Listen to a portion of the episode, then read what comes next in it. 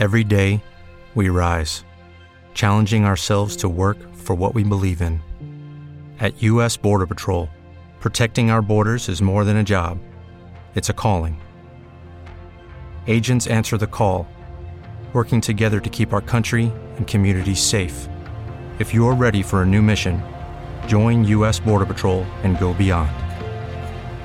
Learn more at cbp.gov/careers.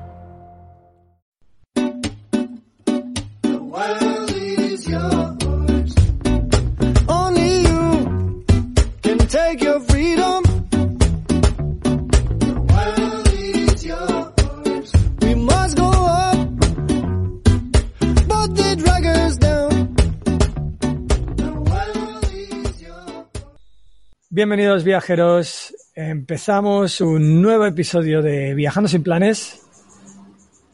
Yo soy Will Luna y hoy traemos de invitada a Caro, una argentina de Buenos Aires, 29 años, ¿correcto, Caro? Hola. Sí, sí. Hola.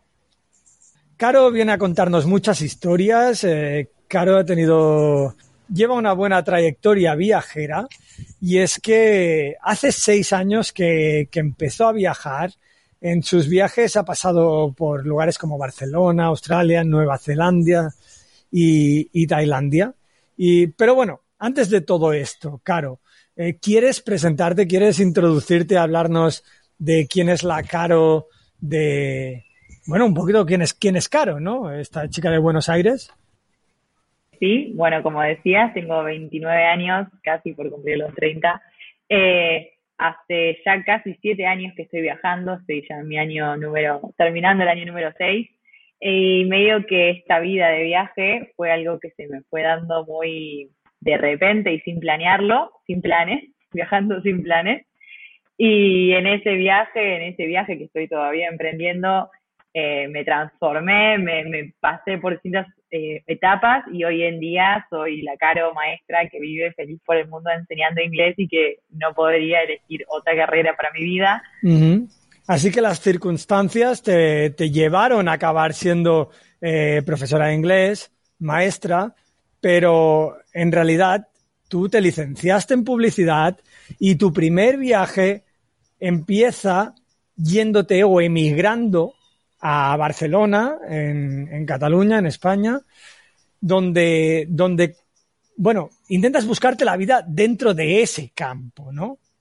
Aunque tú me has dicho que dentro de tu corazón siempre estuvo la, la docencia, ¿no? Pero, pero tú primero intentas ganarte la vida en Barcelona en el campo de la publicidad. ¿Cómo va eso? ¿Cómo fue esa experiencia?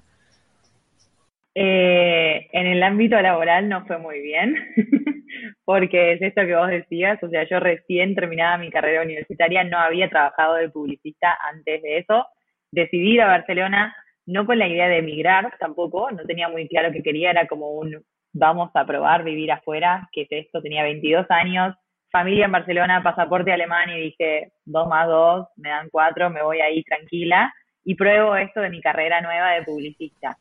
Y me acuerdo que al principio, bueno, yo empecé a mandar currículum y aplicar a, a puestos en distintos lugares, agencias publicitarias muy importantes, donde se hablaba inglés, distintos idiomas, y tenía como ganas, creo que de entrar en el ámbito internacional, pero sí que me daba cuenta a medida que iba haciendo las entrevistas que como que no era lo que quería. Viste, cuando yo misma medio que me saboteaba mis entrevistas, me saboteaba mi- to- todo ese tipo de cosas hasta que, bueno, terminé por circunstancias, porque no encontraba un trabajo o no quedaba en un trabajo, trabajando de publicista freelance.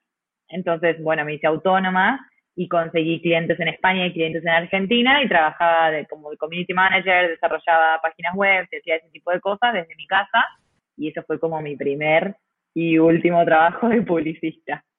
¿Cómo, ¿Cómo te sentiste? Porque yo creo que esto le debe pasar a mucha gente, ¿no? Aquello que acabas tu carrera, o al menos a mí me ha pasado, ¿no? Aquello que acabas tu carrera, empiezas a buscar trabajo y ves que dices, hostia, es que este mundo no me gusta. Qué duro es haber gastado cuatro años de tu vida, ¿no? En algo que, que no te gusta, ¿no? Sí. Sí, la realidad es que yo, como decías antes un poco y te conté, yo desde siempre quise ser maestra, maestra jardinera, o sea, de, de nivel inicial, pero en Argentina, y hoy un poco lo veo que es en otros países también, el trabajo de maestro no es muy bien pago, no es muy bien valorado tampoco. En Argentina no, no, no sé, yo siento que no nos tratan como nos tratan acá en Tailandia y en el sudeste. Entonces yo en su momento dije, no, bueno, no voy a estudiar esto para ser maestra y que me paguen dos pesos. Hoy en día lo volvería a hacer y que me paguen dos pesos, o sea, trabajaría gratis. Pero en su momento, mentalidad de 18, dije, no, bueno, no voy a hacer esto, voy a hacer otra cosa. A mí igual me gustaba la fotografía, me gusta todo esto de la comunicación, entonces medio que me cerró la publicidad, la carrera la hice perfecta, me gustó todo, pero es verdad que cuando me vi teniendo que entrar en un ambiente de estar encerrada en una agencia, en una oficina, dije, no, no quiero eso, o sea, no quiero estar encerrada en cuatro paredes, por más de que es medio así que hay mucha gente y cosas así, no, no. Bueno, eh, tarde, tarde o no, bueno, eh, todo llega en su momento, ¿no? Cada, quizá había que pasar por ese proceso, ¿no?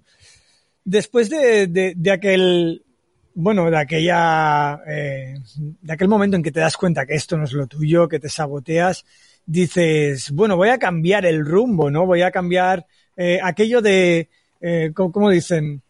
Eh, si quieres cambiar algo, cambia tú, ¿no? Dicen. Y, y dices, bueno, me voy a Australia, ¿no? Y me voy, no, no sé si tiene tanta relación con la educación, pero empiezas a mirar ya trabajos, te vas a Australia con la Work and Holiday, ¿no? Que es un visado muy común entre australianos, ay, perdón, entre argentinos, eh, también chilenos, españoles tienen acceso a ello y tal, hasta que cumplen 31 años. Y, y te vas con esta Work and Holiday a, a buscar trabajo de, de au ¿no? O sea que, eh, digamos, cuidando a, a niños en alguna familia. También es un trabajo que yo no considero que sea el más común entre la gente que se va de Work and Holiday. ¿Cómo te metes en ello? No, es verdad. El tema fue que, como decíamos un poco antes, yo medio que no, no me encontraba ahí en esto de la publicidad, trabajando bien, trabajaba desde mi casa, vivía en Vilazar de Mar, un pueblito mm. al lado de la playa, o sea, estaba muy bien. Eh, yo sentía que esto, ¿no? Que me faltaba algo. Y entonces lo primero que hice antes de decidir irme a Australia fue empezar a buscar trabajos de canguro, ¿no? De niñera, para el que no sabe lo que es canguro. Y ahí como que un poco me empecé a conectar de vuelta con esto de los niños. ¿Te está gustando este episodio? Hazte fan desde el botón apoyar del podcast de Nivos. Elige tu aportación y podrás escuchar este y el resto de sus episodios extra. Además, ayudarás a su productor a seguir creando contenido con la misma pasión y dedicación.